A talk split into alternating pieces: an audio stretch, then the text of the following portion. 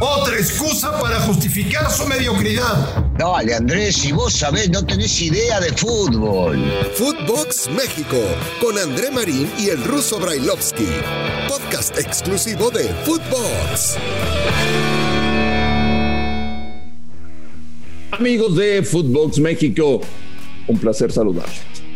Es día de partido. Hoy, hoy juega la selección mexicana su cuarto compromiso eliminatorio para el Mundial de Qatar. Buen partido. Por lo menos en los papeles suena interesante ver a México y a Canadá enfrentarse esta noche en el Estadio Azteca. Después vendrá el domingo, un partido contra Honduras. Y la próxima semana tendrán que ir a El Salvador para jugar en el Cuscatlán. Eliminatorias de CONCACAF.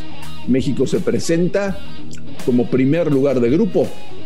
Canadá se presenta como segundo lugar de grupo. Hay mucho que compartir con ustedes hoy, jueves 7 de octubre. Fuerte abrazo a todo el mundo. Gracias por escucharnos.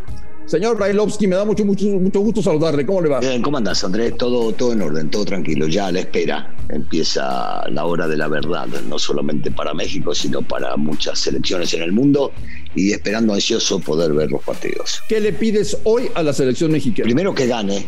Para mí es lo más importante que hay cuando se habla de, de eliminatorias mundialistas, ganar. Eh, agregado a esto, si es posible, jugar bien al fútbol. Tiene todo, los condimentos están.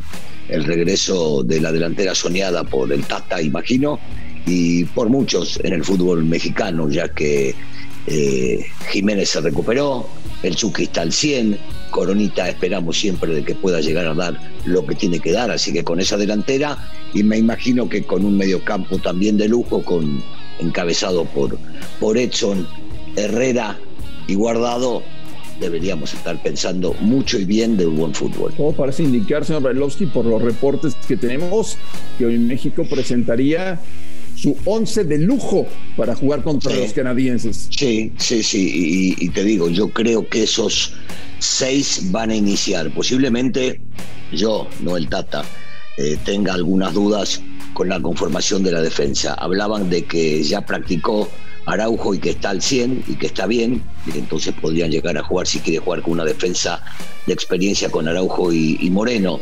Ahora podría llegar a entrar tranquilamente Montes en ese lugar, o Johan, aunque Johan viene de poca actividad en Italia.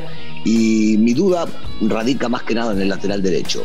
Si jugará el jugador del América Sánchez, si jugará el Chaca de Tigres, o si lo va a hacer Domínguez para cerrar la posibilidad sobre el sector que sabemos, que sabemos, yo lo vengo repitiendo, es la zona importante, ¿no? Por eh, donde juega David, que en esta selección prácticamente no juega de lateral, sino que juega de volante extremo en una línea de cinco o de medio volante ofensivo. Me sorprendió muchísimo, Ruso, enterarme ayer que en las taquillas del Estadio Azteca se están ofreciendo boletos al 2 por 1 tanto para hoy como para el como para el domingo, que se han vendido pocos boletos.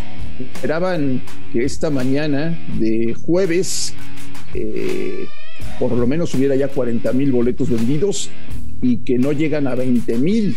Entonces quiere saber, o sea, la realidad es que la gente no está tan, no está tan ilusionada ¿eh? con la selección. Ya hace, hace unos días y venís comentando que el desgaste del público también con respecto a la cantidad de partidos que meten de la selección nacional puede llegar a, aburrir o a cansar o a menospreciar lo que se juega. Y, en definitiva puede llegar a ser cierto, por lo menos lo que tenemos entendido hasta el día de ayer. Y la poca venta, yo te digo la verdad, pensé, imaginé que se, que se iba a llenar, se iba a llenar dentro de lo permitido, por supuesto, con este nuevo reglamento de, de la pandemia. Y, no es así, la idea, me imagino, es tratar de meter la mayor cantidad de gente posible para que pese, para que pese la Azteca, pero sí, no, no deja de sorprenderme que no haya eh, no hayan vendido casi todos los boletos pensando en que es un partido sumamente importante contra, contra la selección de Canadá. Y además hace muchísimo tiempo que la selección se presenta en el Azteca, eh, desde el 2018 sí. me parece que no juegan un partido en el Estadio Azteca, así que es de sorprender, ojalá que con el transcurso del día aunque bueno, está lloviendo por las noches, con el transcurso del día la gente se acerque a la seca, haga una buena entrada y que se comporten. Que mañana no tengamos Ah, estar hablando de otras cosas, señor Bailovsky, más que de lo que sucede en la cancha. Sí, eso es fundamental. Ya yo diría que ya no es tan importante la cantidad de gente que vaya a la cancha que si los que van piensen en la realidad de lo que puede tocarle vivir a esta misma selección y a los que vivimos en México, ¿no? El poder ir a la cancha, el poder asistir, el poder disfrutar de un espectáculo y encima de todo de apoyar, de ayudar. Se sabe que cuando hay mucha gente eh, juega a favor del equipo mexicano y a veces eh, termina presionando y mucho al equipo rival que no está acostumbrado. Primero jugar con tanta gente, con tanta altura, este, y, esto puede llegar a, perjudicar y mucho, y mucho eh, a la selección mexicana y a la continuidad de los partidos en el Estadio Azteca. Bueno, pues esperemos que México juegue bien, que México mejore con respecto a lo que le hemos visto en sus últimas presentaciones hay un dato. Eso no es muy difícil. Bueno, ¿eh? hay un dato. hay un dato importante, Ruso. Eh, cómo bajó el porcentaje de gol de la selección mexicana a raíz de la acción de, Raúl Jiménez. Pero yo, a ver, yo abiertamente te lo preguntaría. ¿Por qué el equipo de Martino jugaba mejor antes de la pandemia? Bueno, estaban, estaban más enganchados, los futbolistas estaban prácticamente todos al 100 eh, y, el ritmo futbolístico posiblemente sea otro. Yo, yo soy de la idea de que no puede llegar a cambiar tanto o a bajar tanto el nivel porque un futbolista de la calidad de Jiménez no se encuentra.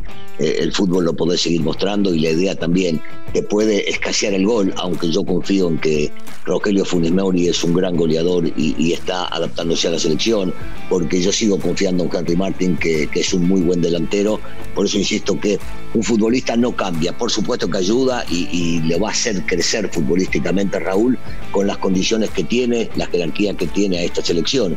Pero antes estaban más en ritmo la mayoría de los futbolistas y posiblemente por eso veíamos, porque si no, no podés compararme los equipos que han enfrentado en la Copa de Oro sacando y salvando las distancias y teniéndole o intentando tener respeto con lo que hizo, por ejemplo, México contra eh, Holanda en Países Bajos. Entonces, eh, digo, el nivel futbolístico es totalmente diferente de unas selecciones de Centroamérica con respecto a las europeas y cuando se jugó allá se jugó mucho mejor. Me llamó la atención ayer en la rueda de prensa de Martino previo al partido, en la que mencionó que lamentablemente eh, no podía contar para esta fecha FIFA con Laines.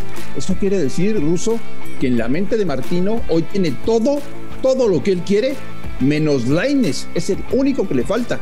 Sí, porque el chiquito, recordemos que fue resistido y las veces que le tocó entrar en el equipo del Tata lo hizo bien. Y entonces posiblemente la cosa vaya, vaya por ahí. Y no hay ninguna duda ¿eh? que en su equipo, mejor dicho, es un plantel ideal hoy el único que falta es para él, insisto, para él es Laines. Algunos podríamos o no estar de acuerdo que tiene que estar tal o cual. Por ejemplo, a mí me hubiese gustado que le den una oportunidad a Ponchito, pero posiblemente no tenga lugar en el equipo del Tata hoy y si sigue demostrando la capacidad lo vaya a citar. Algunos pueden llegar a mencionar a otros, pero, pero me parece que eh, tenemos que darle la derecha al técnico y que de lo que habíamos visto en la selección, el único que falta es el chiquito Laines. Bueno, nombres de los que no están en la selección por diferentes causas. Carlos Vela, el. Chicharito Hernández, el Chapo Montes, Fernando Navarro. Ahí ya te di cuatro, Ruso. Y, yo creo que no, no hay mucho más dentro de lo que por lo menos en su momento llegaron a estar. Agregarle a Salcedo, que estuvo siempre en la convocatoria, pero vos hablabas de diferentes motivos y ya sabemos y hemos hablado y hemos tocado y hemos cansado a la gente con respecto a cada uno de ellos. Fuera, fuera de ellos, me parece que todos deberíamos casi estar en un 99% de acuerdo en lo que está citando hoy por hoy el Tata. Vamos a ver esta noche un partido de buena calidad o volveremos a partidos con Kafkian. Es muy difícil. Hoy, hoy, cuando México juega de local, y hablo de hoy y contra Honduras el día domingo, depende más del rival que de México porque para que veamos un partido eh, bueno, entretenido, de buen juego. Como el de Como el, de, como el de Milán de ayer. Bueno, necesitas dos equipos, ¿estás de acuerdo? Que los dos terminen proponiendo.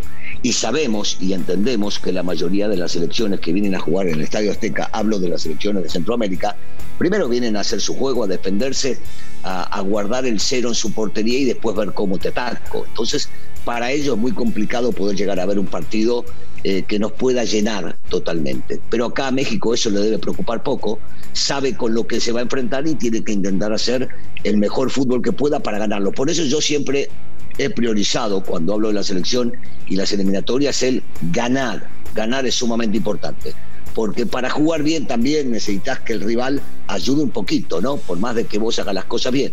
Y te frenan a patadas en la salida, en la mitad de la cancha, sobre los costados, te obligan a tirar centros, no te dejan tocar la pelota y el árbitro se comporta de una manera neutral porque cree que esta no es para amarilla, la otra es para roja, para no arreglar el partido, se termina complicando. Para toda la gente que nos pregunta cuándo estará clasificado México a la Copa del Mundo, el tema es muy sencillo. El día que tenga 21 días 21 días. 21 puntos. Perdón, el día que tenga 21 puntos. Cuando tenga 21 puntos, México estará clasificado para la Copa del Mundo de Qatar. Yo creo que hoy, Ruso, la selección mexicana va, va a jugar mejor.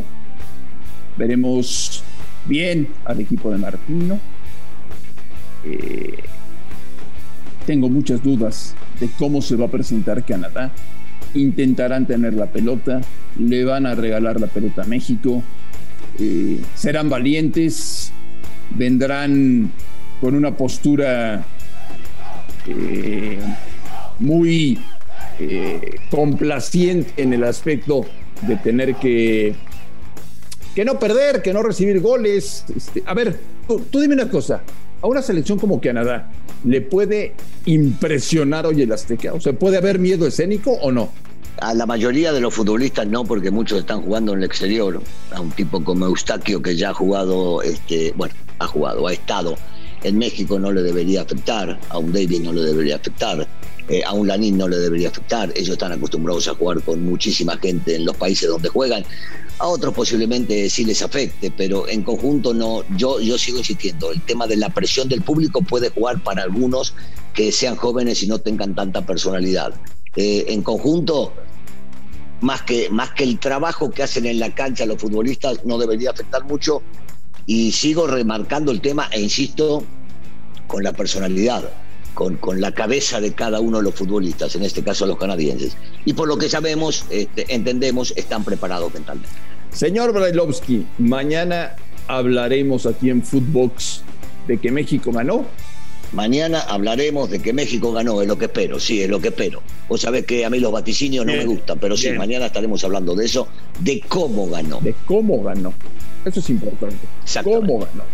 Sí. Ruso, te mando un fuerte abrazo, platicamos mañana. Claro que sí, André, te mando un abrazo y un saludo a todos. A nombre de Daniel Alberto Brailovsky y de André Marín, esto fue Footbox México del jueves 7 de octubre. Gracias por escucharnos.